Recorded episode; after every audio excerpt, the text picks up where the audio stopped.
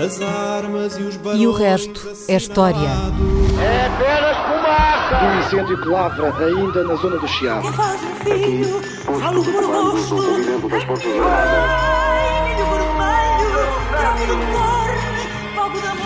Quer transformar este país numa ditadura. Não, lamento. não. Com João Miguel Tavares e Rui Ramos.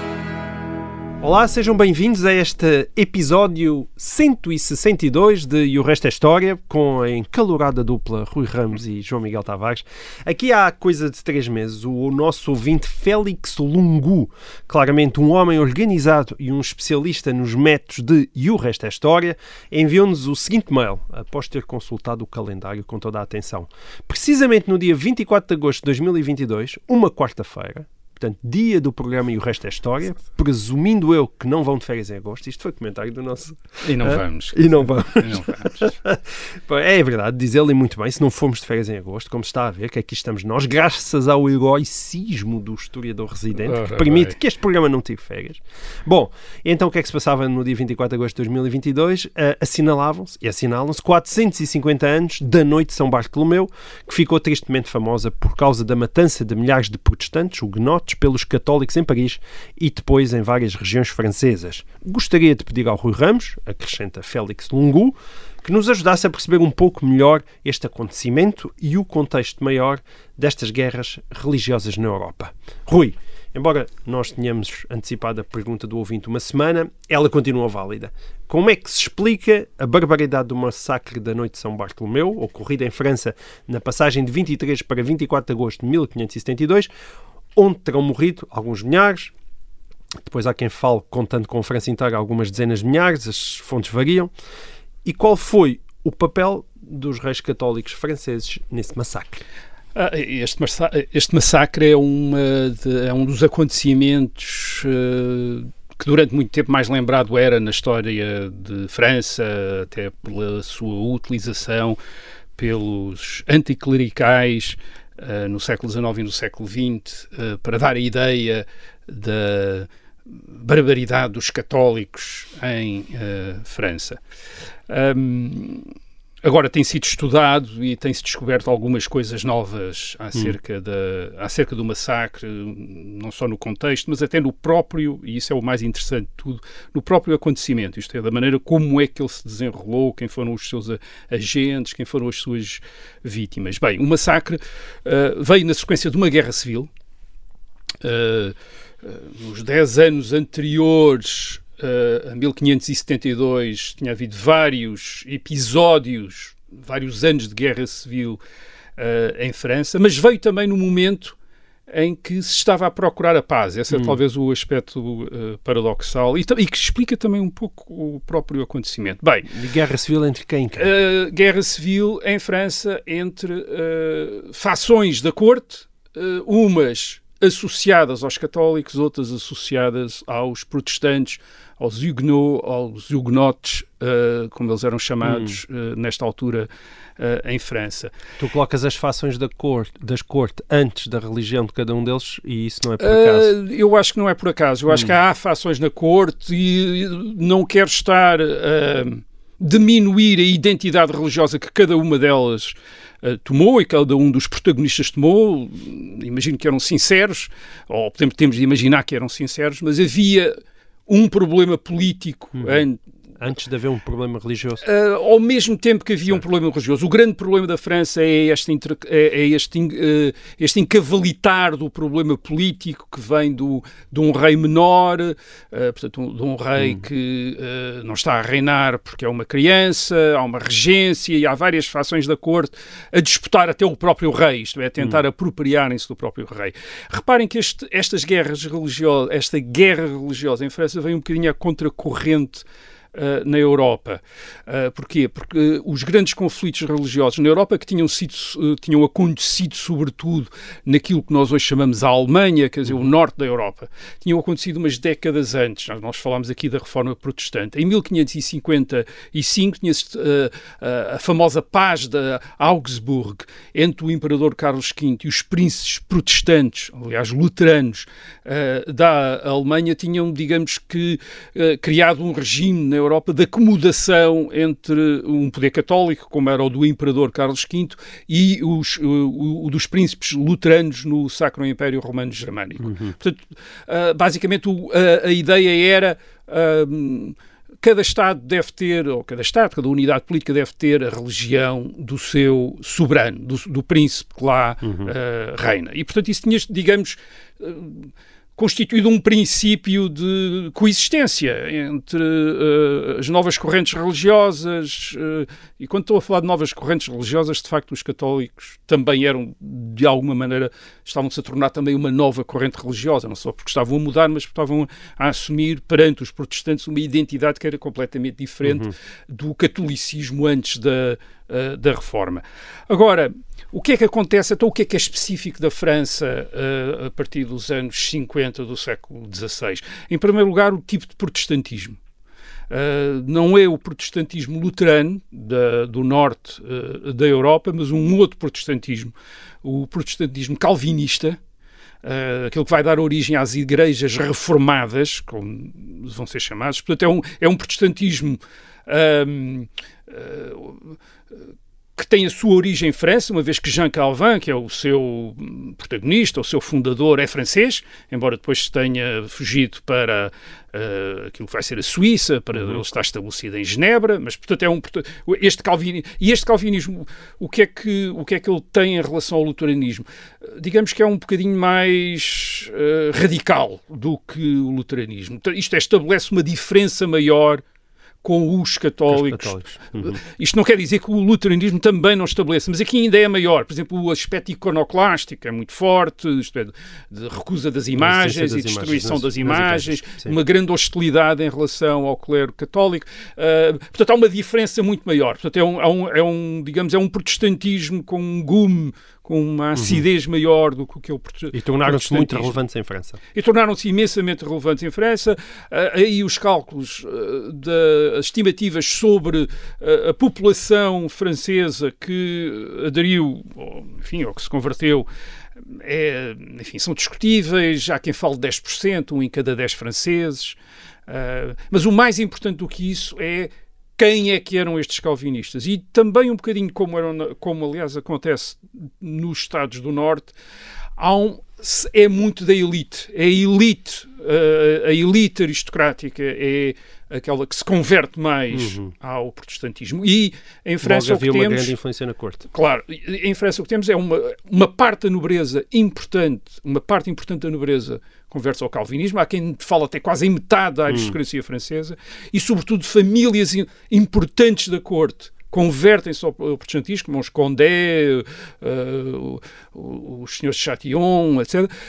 Mas, sobretudo, também uma parte da própria família real, isto é, membros da família real convertem-se também ao, uh, a este calvinismo. Portanto, há uma grande presença na corte e, e, e quer dizer que, uh, embora curiosamente, ao princípio, os, grandes choques na corte são entre duas uh, famílias que uh, são ambas católicas, e depois uhum. aparece no meio um, figuras uh, protestantes, e rapidamente depois se torna entre protestantes uh, e uh, uh, católicos. Tu disseste que o rei era menor, o rei de França, que rei O rei é Carlos IX, é um rei, é um uhum. rei que é uma criança, tem 7, 8 ou 9 anos, portanto a regente é a Catarina de Médicis. Catarina de Médicis, enfim, que nós podemos dizer católica, mas inicialmente apoiada pelos protestantes, é, na, na facção da corte que a apoia é o protestante, o que a leva, aliás, a uma espécie de tentar estabelecer um modus vivendi, alguma concórdia, concórdia com os Uh, com uhum. os protestantes, isto é, uh, porque tem o apoio, inicialmente parece ter o apoio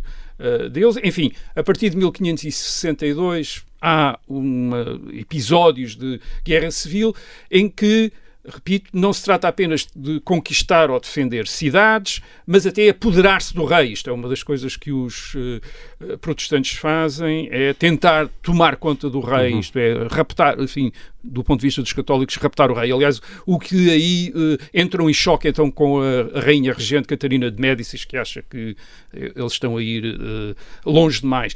É uma guerra também mais ou, é uma guerra em França, mas é uma guerra mais ou menos internacionalizada, com potências protestantes, a Inglaterra, os príncipes luteranos da Alemanha a darem apoio aos protestantes enfim, algum apoio aos protestantes franceses e a Espanha a dar algum apoio aos, aos, aos católicos, uh, embora, uh, enfim, por vezes a relação, digamos que geopolítica, isto é, a relação entre as potências ultrapassa a questão religiosa e falaremos disso mais à frente. Agora, é preciso notar que os franceses neste momento, aliás, como os europeus, como o, os europeus em geral, uh, não se estão a lutar e a matar uns aos outros por crenças privadas. Isto é o erro que nós temos. Sim, a nossa ter. ideia é sempre uma espécie nossa... de fanatismo religioso não, exacerbado. Não, a, a questão do, do, do, zelo religioso é verdade. Quer dizer, a ideia que eles têm, da, ou a maneira como eles vivem a religião é que é completamente diferente da nossa. Isto é, nós entendemos, sobretudo desde o século XIX, a religião como um assunto privado, as crenças religiosas como assunto privado que por vezes até nem falamos, quer dizer, enfim, uhum. na Europa as pessoas certo. não perguntam umas às outras o que é que, o que, é que acreditam, não, não querem saber, digamos, é uma coisa do íntimo, quase da, educação, da, é? da intimidade das pessoas. Certo. Aqui não, quer dizer, a religião aqui é a forma através da qual as pessoas pensam o sentido da sua existência, mas também a organização social e a própria uh, política, por exemplo, a autoridade política, a legitimidade da autoridade política está associada à sua dimensão religiosa. Os católicos não reconhecem a legitimidade política a um príncipe protestante, os, os protestantes não reconhecem a um uh, príncipe católico. Uh, portanto, este confronto é equivalente às guerras ideológicas que a Europa conhece, por exemplo, no século XX. Esse é que é o mais, é o mais aproximado. Isto é, nós chamamos aquilo a que nós chamamos religião uh, era mais do que aquilo a que hoje chamamos Sim. religião, quer dizer, era, era uma ideologia, era uma visão do mundo. Uh, e, portanto, é isso que está em choque aqui na, Euro, na França do uh, fim da, da, segunda metade do século XVI. A guerra, aliás, é muito complexa porque não há apenas, eu disse que, portanto, protestantes, católicos, as áreas de onde os protestantes eh, prevalecem é sobretudo no sul da França, os católicos estão mais uh, no norte, mas o rei uh, ou, a família, uh, ou a família real mais próxima, a Rainha Regente Catarina de Médicis, digamos que não é Está, oscila entre protestantes e católicos por vezes. Uh, eles estão verdadeiramente interessados, a família real parece interessada em estabelecer um certo equilíbrio, Uh, umas vezes está com uns, outras vezes está com outros, e, uh, e, e, uns e outros, por vezes, ameaçam também uhum. a, a, família real. Mas em 1570 tinha-se chegado, portanto, a um momento de, uh, de um, tal, um dos tais momentos de equilíbrio, e o, o rei Carlos IX, que agora já tem 20 anos, já é maior, idade, já é maior decreta um édito, isto é um decreto de tolerância dos protestantes. E mais, portanto, diz que em França é possível os protestantes uh, terem, terem um culto uh, público e, e, assumirem as suas identidades, uh, a sua identidade religiosa livremente. e para confirmar essa concórdia, e é que começa portanto, o, o lado paradoxal do massacre, em, em 1572 a, a Rainha-Mãe, a Catarina de Médicis e, e, o rei Carlos IX promovem uma, um casamento na família real. Entre eh, uma irmã de Carlos IX, eh, Margarida de Valois, católica, com um, um outro membro da família real, uh, mas que é protestante, uh, que é o príncipe Henrique de hum. Navarra, que aliás vai ser rei de França, como Henrique IV, uh, anos depois. Portanto, este, há este casamento entre um membro da família real católica e um membro da família real protestante, para, digamos, para assinalar esse, essa concórdia certo. que se quer estabelecer. Isso vai acontecer em Paris em agosto de uh, 1550. 1972. E para esse casamento fazem-se convidar, aliás, um bocadinho. Uh, uh, com algumas dúvidas sobre o convite, uh, os grandes chefes protestantes, os Huguenots de guerra quer dizer, os, os Huguenotes de guerra, como eles lhe chamam, quer dizer, os comandantes militares do Partido Protestante em França, um, a começar por o almirante de Coligny, o senhor de Châtillon, quer dizer, o, o, almirante é apenas um título que ele tem, não quer dizer que exatamente que comandasse uh, navios, uma mas ele é uma figura muito importante da corte, que tinha-se tornado calvinista, tinha-se convertido ao, à religião reformada, uh, e aparece, isto é, faz-se convidar para ir a Paris ao, casa, ao, casamento, e com ele mais umas centenas de chefes uh, Huguenot, quer dizer, que também aparecem em Paris. E isso é entendido pelos católicos bastante mal. isto é, eles entendem isso ou como uma provocação. Isto é, eles aparecem ali em Paris, que é uma cidade católica, quer dizer, que é uma cidade Uhum. onde os católicos têm a maioria. Ah, Há uma grande minoria protestante, mas os católicos ali são a maioria. É a cidade também da corte, é a cidade de França. Eles aparecem em, em Paris. Portanto, é uma ou provocação, ou pior ainda, julgam bem. Eles vêm aqui para preparar um golpe de qualquer, um golpe de força, um, um golpe de Estado, para se apoderarem do rei outra vez, para tentarem assumir eh, o poder. O ambiente é péssimo e no dia 22 de agosto, que é uma sexta-feira, portanto o dia de São Bartolomeu é no, do- é no domingo, portanto eh, estamos a falar na sexta-feira, 22 de agosto, há um atentado contra o almirante de Coligny. Eh, ele é eh, alguém dispara contra ele, é ferido, é ferido numa mão, perde um dedo, mas fica vivo. Ahm, e a partir daí cria-se um ambiente em que os católicos começam a recear uma retaliação protestante, isto é, que os protestantes irão retaliar contra o atentado um atentado contra o seu chefe eh, e os protestantes começam a recear que isto seja que fosse que o atentado seja apenas o início de uma perseguição eh, contra os eh, protestantes.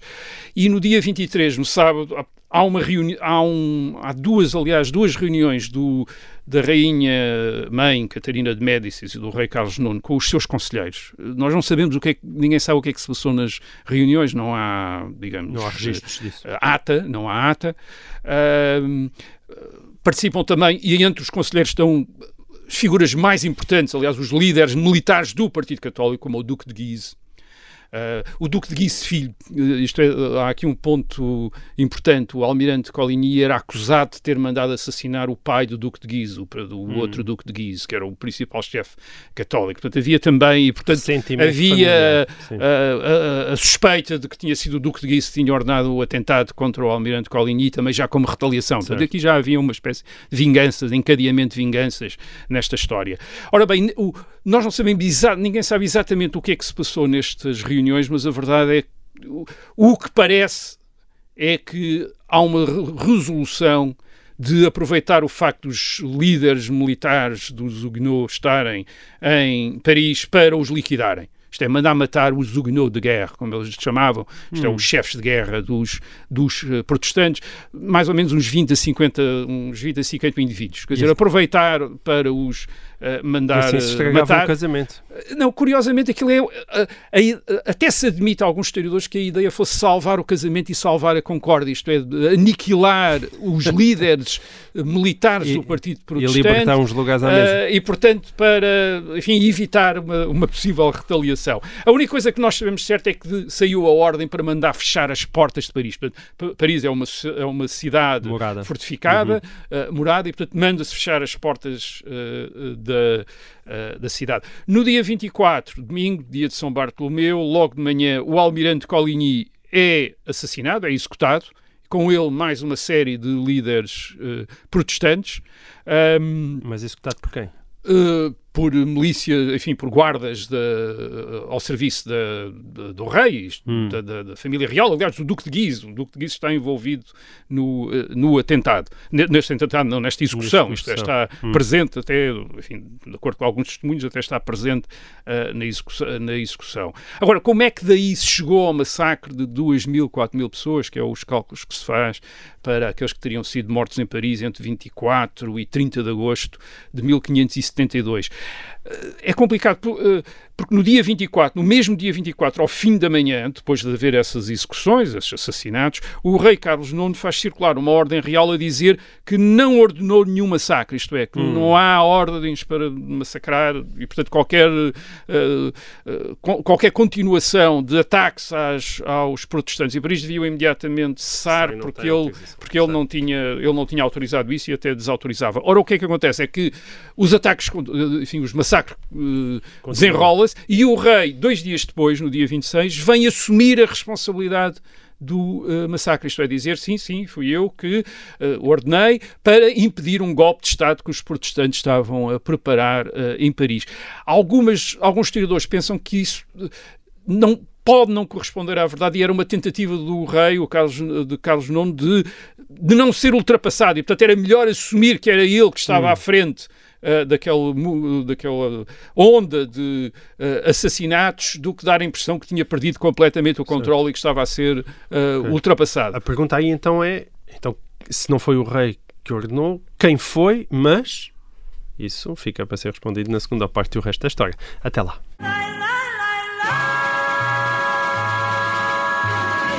Olá então, sejam bem-vindos a esta segunda parte do resto da história. Estávamos naquele momento em que queríamos saber então quem matou os tais 2 mil a 4 mil pessoas em França, já que tu disseste que, embora o rei tenha assumido a responsabilidade, pode ter sido, eh, digamos assim, já depois dos acontecimentos se terem desenrolado. É, é uma interpretação, Sim. é uma das interpretações. Bem, então, a ideia que durante muito tempo eh, correu eh, foi que teria sido a multidão dos católicos fanatizados. Ah, desgovernada, uh, digamos assim. que, uh, enfim, teria atacado os seus vizinhos protestantes e uhum. assassinado os seus vizinhos protestantes. Sem nenhuma ordem superior. Uh, sem nada, quer dizer, enfim, a população tinha-se voltado contra uhum. uma parte da população tinha-se voltado contra outra parte, a maioria tinha-se voltado contra contra a minoria e tinha massacrado a minoria. Pela maneira Ora, como bem, estás a dizer isso, parece não acreditar nessa versão. Uh, não, porque as investigações que foram feitas nos últimos anos dão uma visão uh, não só diferente, mas mais interessante. Hum. Uh, são investigações, sobretudo, sobre o caso de Paris e que desfazem a ideia do mito da multidão hum. católica. Porquê? Porque os nomes, uh, os historiadores conseguiram identificar, aliás, através de várias fontes, os nomes daqueles que capturaram uh, protestantes durante as guerras civis da década de 60 do uh, uh, século XVI, portanto, na década anterior, na década ao massacre sim. de 1572. E esses nomes são sempre os mesmos. Isto é, os mesmos indivíduos são sempre eles que capturam em Paris os uh, protestantes. São, uh, são, digamos que é um, é um grupo uh, que durante a Guerra Civil tinha sido os tinham sido os protagonistas da vigilância e da perseguição aos uhum. protestantes uhum. em Paris. São geralmente chefes das milícias da cidade. Uh, portanto, as milícias é umas guardas uh, armadas civis, de, geralmente de classe média, de gente burgueses de classe média, portanto, não é propriamente a população, são que têm armas e que garantem a segurança a, a, par da guarda real, isto é, dos soldados profissionais, eles garantem também uh, a guarda. E durante estas guerras civis, frequentemente foram eles que prenderam os seus vizinhos protestantes, os levaram para as, para as prisões, e depois que... eles foram libertados, foram presos outra vez, isto é, repetidamente, portanto, é gente que sabe onde é que estão os protestantes, conhecem-os todos, já os prenderam várias vezes, já os levaram, uh, e, e, claro, são... E foram essas pessoas que em 1572 e são os essas mil, São essas pessoas que em 1572 os prendem outra vez ah. e os levam para as prisões, onde eles são uh, mortos. Isto é, ao contrário das imagens Sim, que depois claro. são divulgadas daquelas mortandade na rua, Muita a mortandade faz nas prisões e de noite isto é, em segredo, e daí também aquela prática de tirar os cadáveres para o rio para, desfazer, eh, para se desfazerem dos rios. Portanto, as representações que são feitas do massacre, já logo desde o século XVI, uh, quadros, gravuras, provavelmente não são uh, verídicas. Não foi assim que uh, se passou. Isto explica a outra vida, coisa. A vida normal continuava. A, a vida normal continuava e os historiadores foram ver, por exemplo, os, os atos dos juntários, as pessoas continuavam a, enfim, a fazer contratos, a vender coisas e a comprar coisas. Pois, o que é incompatível com uma cidade, com, com uma cidade a, a ser... e isso explica também outra coisa, explica a falta de resistência das vítimas, porque é também outro, uh, outra, algo que também não se explicava, isto é, que dava toda a gente a ser morta na rua e não, e não resistia. O que é que se passa? Uh, isto são pessoas que estão a ser presas por aqueles que já os prenderam em uh, ocasiões anteriores e que já os tinham levado às prisões, onde eles tinham estado, tinham sido maltratados, mas depois tinham sido libertados, e que provavelmente nesta ocasião uh, 24 de agosto de 1572, pensaram, bem, lá vamos nós ser presos outra vez pelo mesmo tipo que nos prendeu há certo. 3 ou 4 ou 5 anos e que nos vai levar outra vez para a prisão, onde vamos estar uns dias ou uns meses Sim. até finalmente ser libertados. E o que aconteceu desta vez é que não foram libertados, foram, uh, uh, foram executados, foram assassinados uhum. uh, na, nas prisões. O massacre também é interessante, o massacre não é generalizado em França, é apenas em algumas cidades. E estas cidades são cidades específicas, são cidades onde a guerra civil tinha sido mais intensa. Uhum. E são cidades onde também, segundo as investigações, o, uh, as prisões e os massacres são sempre uh, conduzidos pelas milícias das cidades com ordens das variações dos chamados notáveis, isto é, do governo da cidade. Portanto, não é a multidão espontânea que de repente se enfurece e ataca, o, enfim, ataca-se uma à outra, não é nada, não é nada disso. Portanto, é, são massacres, digamos que, uh, organizados nas cidades onde os, por exemplo, em cidades onde os protestantes durante a Guerra Civil por vezes tinham, tinham uh, sido vitoriosos uh, e onde tinham sujeito a cidade a atos que tinham tinham, digamos, indignado os católicos, como, por exemplo, os atos de uh, iconoclastia, isto é, a destruição das imagens uh, nas igrejas, a execução de padres, isto é, o massacre de padres e de monges, que também tinha, também tinha acontecido, por exemplo, em Nîmes, em 1567, a Michelade, quer dizer, o dia de São Miguel, tinha sido um massacre uh, feito por protestantes sobre católicos.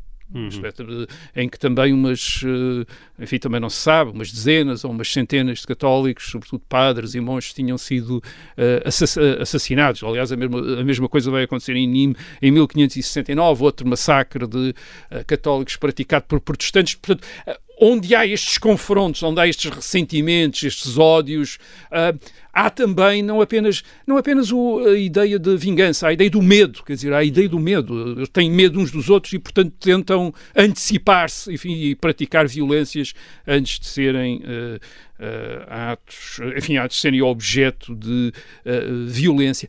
Antes, antes, de qualquer maneira, antes de pensarmos que toda a gente está em França tinha perdido a cabeça e estava completamente uh, fanatizada por esta questão ideológica ou religiosa, um, é preciso, há que pensar neste pormenor. Em 1572, os reis de França estão a ajudar os protestantes franceses na sua revolta contra uh, os, os protestantes holandeses, uh, na Holanda, uh, exato, na sua revolta contra a autoridade do rei Filipe II de Espanha. Uhum. Isto é, para manter os equilíbrios entre as grandes monarquias europeias. E, aliás, no século XVII, no século seguinte, um, a monarquia em França torna-se mais católica, eh, acabou o século XVI a, a, a, através de um édito de tolerância para com os protestantes, em 1598, mas em 1685 Luís XIV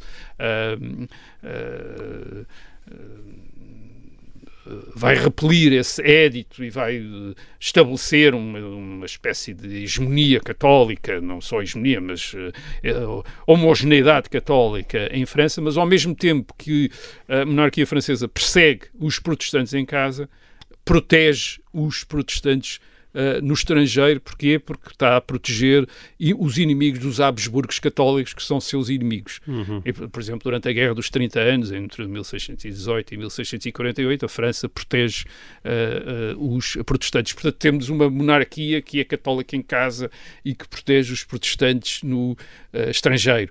portanto, isto dá a ideia também da complexidade daquilo que nós chamamos as guerras religiosas. São guerras religiosas até certo ponto, mas, mas têm a mesma complexidade das guerras ideológicas no século XX, uh, onde por vezes também vemos, uh, como vimos nos anos uh, 70 do século XX, a União Soviética e a China uh, comunistas, e com a China aliada aos Estados Unidos contra a União Soviética. Ou na Segunda Guerra Mundial também, como isso aconteceu, não é? Exatamente.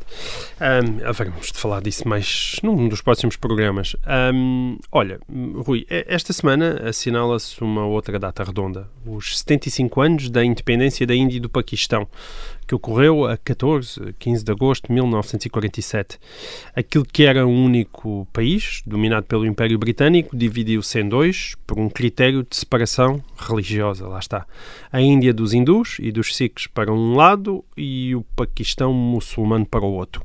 Essa decisão deu origem a uma das maiores migrações da história, com 12 milhões de pessoas a procurar desesperadamente passar de um país para o outro, e também a, a várias guerras e conflitos que duram até hoje, na verdade, Sim. sobretudo devido à região da Caxemira, que é disputada ainda pela Índia e pelo Paquistão, e onde de vez em quando há umas erupções de violência hum, sempre muito perigosas. Estima-se que entre meio milhão e um milhão de pessoas morreram na sequência do processo independentista. Uh, Rui, se nos lembrarmos que a luta pela independência da Índia foi protagonizada, protagonizada por Mahatma Gandhi pela sua estratégia de, de não, não violência, violência e de desobediência civil, a explosão de violência que seguiu à independência parece não fazer muito sentido. Uh, Porquê é que ela aconteceu? Uma explosão de violência de que uma das vítimas foi Gandhi, Exato. assassinado também. Um, é, a independência, isto é, a ideia da independência é curioso. Nós falamos da partilha da Índia em vez de falarmos da independência da Índia em 1947. O que aconteceu no É o dia nome que 15 se de é? agosto devia ser a independência mas não, foi da Partition of India, isto é, a divisão uh, As duas, as duas são verdadeiras, Vamos, mas foi uh, independência e divisão. A independência em divisão. Como, aliás, aconteceu em outros casos de, de fim da descolonização. Agora, vamos notar- começar por notar uma coisa: é que a Índia nunca tinha estado unida. Quer dizer, só tinha estado unida enquanto Império Britânico. E o Império Britânico o que tinha feito era. tinha agregado muitas unidades políticas Hum. autónomas, separadas umas das outras, sob a soberania britânica. Portanto, havia uma soberania britânica sobre ah, príncipe- ah, reinos e outro tipo de principados. Ah, havia cerca de 600 estados na Índia. Estados independentes, com governos independentes, forças armadas independentes. Isto era o Império Britânico da Índia. O que estes estados todos tinham era que, militarmente e diplomaticamente, estavam sujeitos ao governo Britânico. ah, britânico. Já falámos aqui disso, aliás, a Certo. propósito da, ah, pre- precisamente do, de como a, descoloniza- a independência, por vezes, foi o, o fim da independência, o fim da Índia, o fi- a independência da Índia foi o fim da independência desses 600 Estados que Certo. compunham ah, a Índia. Índia. Além disso, além desta pluralidade, pluralidade política, havia uma pluralidade religiosa, como tu eh, referiste. O subcontinente indiano eh, tinha sido eh, contactado e invadido por eh, eh, muçulmanos entre os séculos VII e o século XII, mas que não tinham levado à conversão da maioria da população do subcontinente, mas tinham feito uma, uma a maioria da população continua a, a seguir aquilo que depois no século XX se vai chamar hinduísmo, portanto ritos e cultos eh, locais. Eh, agora os muçulmanos, sendo uma minoria na eh, Índia, eram cerca de um quarto da população no subcontinente in- indiano. Que era muita gente. A Índia tinha, em 1939, tinha te- 390 milhões de habitantes, portanto, um quarto eram 90 milhões de Sim, habitantes. muita era, gente. era, muito, era uma minoria, mas uma minoria Uma minoria tudo o que é Índia. minoria na Índia é, eh, são milhões e milhões. Eh, a maior parte destes muçulmanos eram eh, conversos de eh, classe, castas baixas, que se tinham convertido ao, ao Islão. Portanto, eles eram uma minoria, mas eram maioritários em algumas províncias. Eram, sobretudo em duas províncias, a, que nem estavam, não eram vizinhas, a Ocidente, o Punjab, eh, aí os muçulmanos eram maioritários, e eram maioritários numa outra província ao Oriente, que era a Bengala, onde também eram eh, eh, maioritários. Isto depois ainda era mais complicado, porque em vários estados o príncipe, isto é, o soberano, não tinha a mesma religião do que a maioria da população. Portanto, havia estados onde a maioria da população era hindu, mas o príncipe era muçulmano, e havia estados onde a maioria da população era muçulmana, mas o príncipe era hindu. Por exemplo, em Caxemira, a maioria da população é muçulmana, mas o soberano é hindu. Isto é o caso, e daí veio o problema depois, enfim, o problema da eh, Caxemira. Agora a questão é saber quando é que a religião se tornou um princípio de visão política neste Império Britânico. Isto é, quando, porque inicialmente, de facto, o movimento independentista ou autonomista da Índia hum, é, junta muçulmanos e hindus. Uh, o, ele é liderado uh, por uh, Gandhi e por Nehru, no Partido do Congresso, mas, por exemplo, há muçulmanos como Muhammad Ali Jinnah, que é o, chefe, depois vai ser o chefe da Liga, da chamada Liga Muçulmana,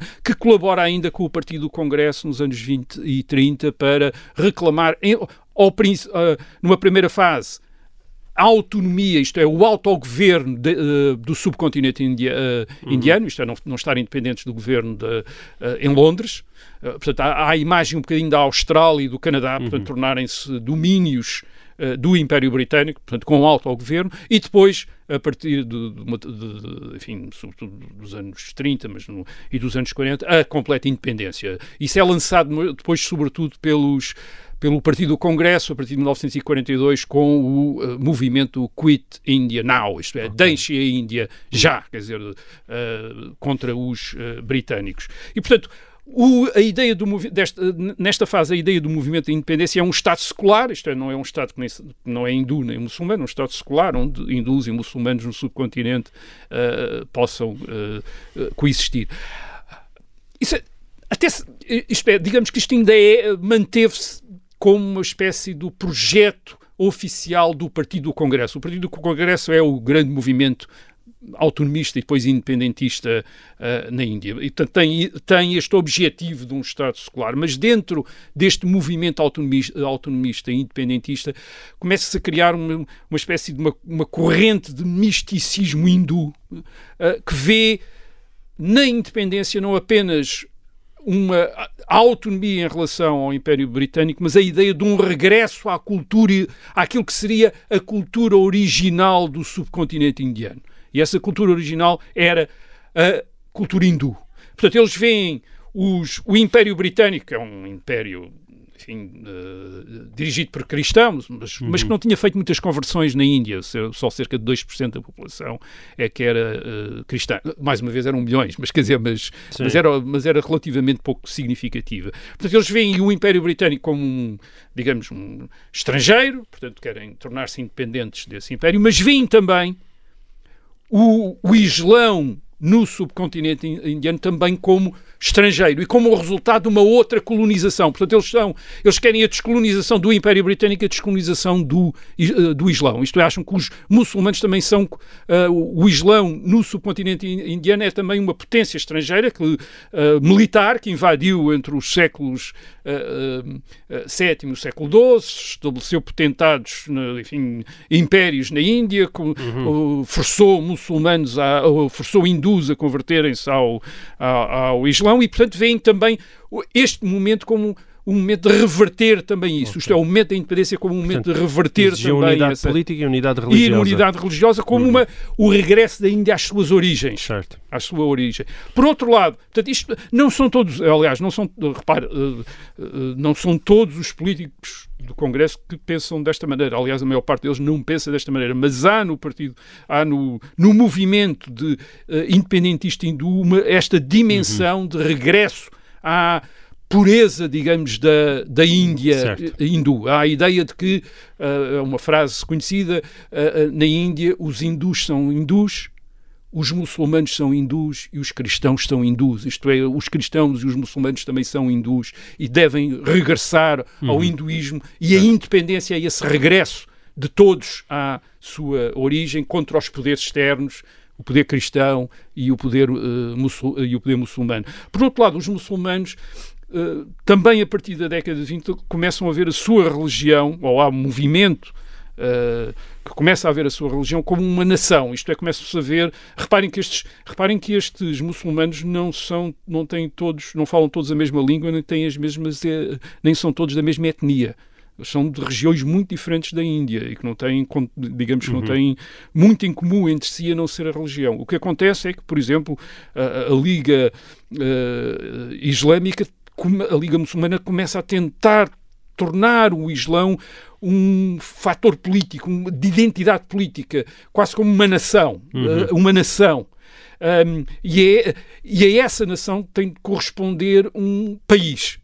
Uh, e esse país eles começam a chamar, a partir dos anos uh, uh, 30, 40, começam a chamar Paquistão, que é, em urdu, a terra dos puros. Isto é, que no subcontinente indiano deve haver um territórios para os puros, isto é, para os, os uh, muçulmanos, muçulmanos uh, poderem uh, estabelecer-se como uma nação e independente. receavam o poder da maioria hindu. E é? claro, receiam, eles estão 24%, eles sabem que numa Índia hindu eles estarão sempre em minoria, quer dizer, em minoria no, uh, uh, em relação à governação, quer à governação local, quer uma governação geral. E isto corresponde um bocadinho, por exemplo, à ideia que nos anos 30 e 40 há a sua maneira de resolver alguns problemas, por exemplo, também no Médio Oriente, no, eh, na Palestina e no Líbano, onde nesta altura também a ideia é formar Estados de acordo com identidades religiosas. Isto é um Estado para muçulmanos, um Estado para judeus, um Estado para cristãos. Portanto, é esta uh, uma maneira de resolver estes problemas. Uh, uh, os poderes europeus retiram e, e o que se forma depois são comunidades baseadas naquilo que é, digamos, os elementos politicamente mais ativo, e neste caso é a religião, é aquilo que movimenta as pessoas. Os muçulmanos, aliás, um, aproximam-se nos anos 40 na, no subcontinente indiano muito dos britânicos, enquanto o, o Partido Congresso contesta imenso a presença britânica, a Liga, a Liga Muçulmana contesta menos, isto é, aproxima-se mais do poder britânico, precisamente porque porque quer levar à divisão e quer convencer os britânicos que o melhor é uh, uh, dividir, uhum. enquanto muitos hindus acham que a solução é substituir o, o Império Britânico por um Estado unificado, isto é um Estado único na, na Índia, que seria um Estado obviamente de maioria hindu. Os problemas são enormes, porquê? Porque apesar de haver regiões onde há uma maioria muçulmana, onde há uma maioria hindu, a verdade é que as populações estão misturadas, quer dizer, isto é, certo. hindus e muçulmanos no subcontinente indiano estão absolutamente misturados. E o que é que vai acontecer se houver uma divisão? Eh, mais, como dividir? Uhum. Uh, uh, como estabelecer uma fronteira entre estes, entre estes uh, territórios e depois todos os muçulmanos devem ir para os territórios que, onde, enfim, do, do, Paquistão e todos os hindus devem ir para a Índia, como é, ou devem ficar nos sítios onde estão a viver como minorias sob o governo dos outros. Bem, os problemas são muito grandes. E, portanto, a divisão que parecia uma forma de evitar conflitos, tem também ela eh, todo, tudo o que é necessário para provocar conflitos, isto é, desde o estabelecimento Sim. de fronteiras até ao, uh, à distribuição da população hindu certo. e muçulmana. Porquê é que, apesar de tudo, foi essa a opção? Bem, em grande, em grande medida a opção é, é, resulta da extrema necessidade que os britânicos têm a partir de 1945, fim da Segunda Guerra Mundial, fim dos esforços enormes que o Reino Unido fez uh, durante a Segunda Guerra Mundial. Isto uhum. é, por um lado, não tem meios financeiros, está completamente uh, arruinado pela guerra. Por outro lado, tem um exército que está ultra desejoso de ir para casa e, portanto, a última coisa que queria era ouvir. O exército combateu na Europa, os, os, uhum. uh, uh, todos os soldados britânicos que combateram na Europa, a última coisa que querem ouvir em 1945 é: bem, nós temos ali um grande problema Sim, de segurança na Índia, todos vamos todos para a Índia para manter a segurança na Índia. Não, eles, eles querem ir para casa. E, portanto, há uma grande urgência no governo britânico em, uh, digamos, fechar o capítulo da Índia. A única maneira que, que há de fechar é sair e a melhor maneira de sair é uh, partilhar, quer dizer, isto é, uh, para não se envolverem numa guerra civil na Índia, porque era isso que, se não houvesse esta partilha, parecia que ia acontecer.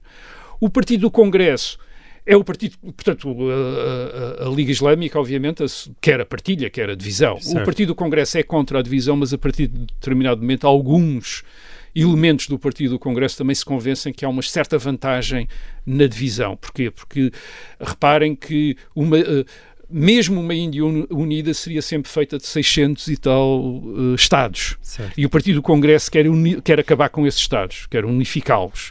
E a melhor maneira é ter um território onde só, uh, ele, só o Partido do Congresso manda. Quer dizer, isto é, não há uh, divisão de poder com outras forças. E, e como uh, pelas uh, mapas que já eram conhecidos, cerca de 80% do subcontinente indiano ia uh, para o, a Índia, para o Estado hindu.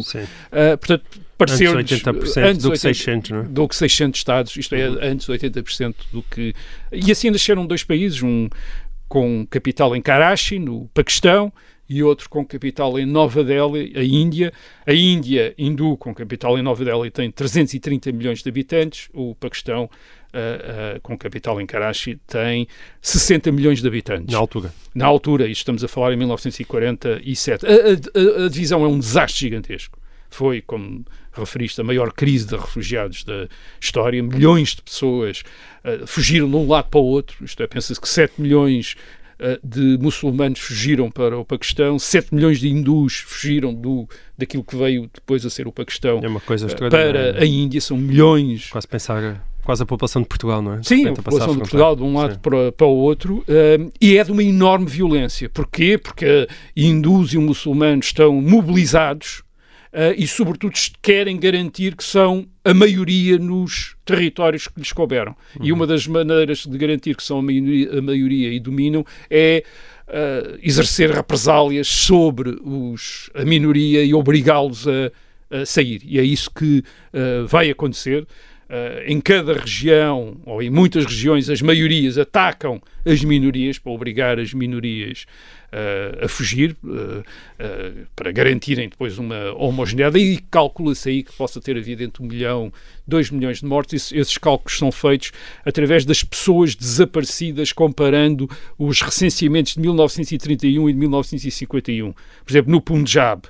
Uh, no Punjab percebe-se que desapareceram 1,3 milhões de muçulmanos. Isto é, na população muçulmana do Punjab, quando se tira aqueles, eh, quando se verifica aqueles que ficaram, aqueles que fugiram para o Paquistão, há, um, há 1,3 milhões que em desapareceram falta. em falta. E, portanto, imagina-se que possam ter sido uh, mortos, quer dizer, portanto, na, na, nos conflitos que seguiram a essa meia-noite, uh, à meia-noite, essa meia-noite de agosto. As fronteiras não ficam estabilizadas.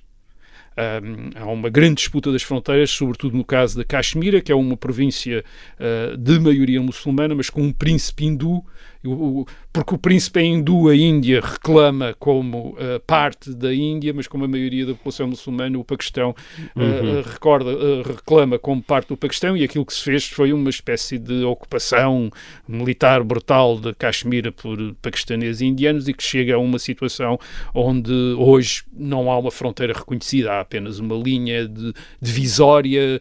aliás, nos mapas há sempre o cuidado de ter lá uma notazinha a dizer estas fronteiras brasileira não é internacionalmente reconhecida e é de facto um dos países, um dos locais mais perigosos do mundo, porque é um conflito latente e, e por vezes uh, que acontece com duas potências nucleares. Isto é o Paquistão, uh, a Índia.